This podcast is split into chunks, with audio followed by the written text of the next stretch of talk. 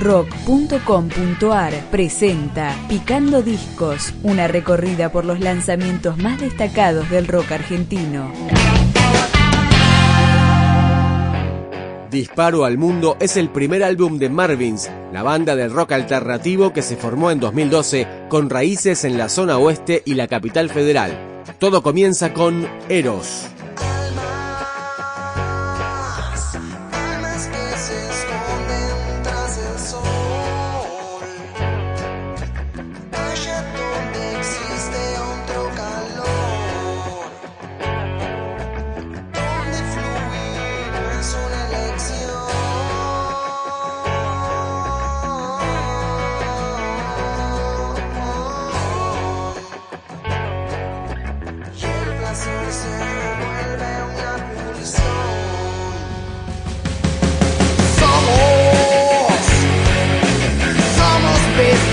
table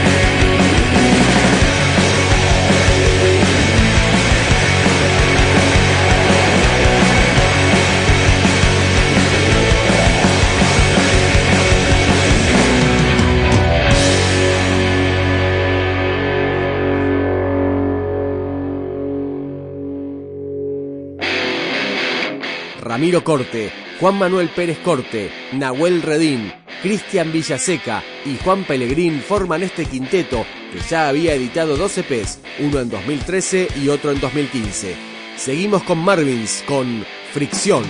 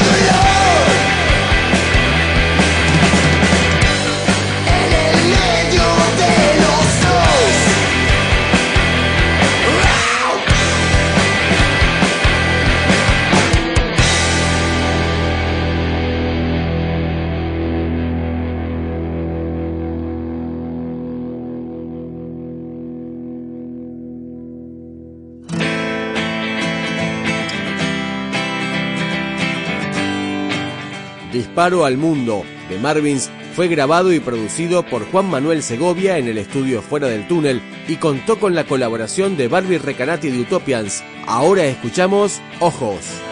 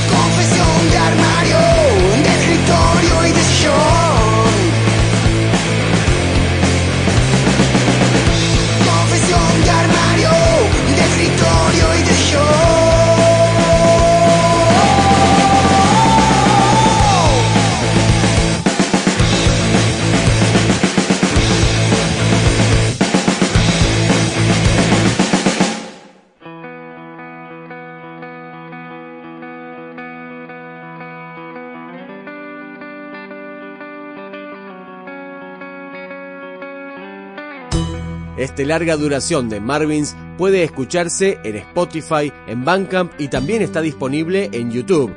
Nos despedimos con Neutro.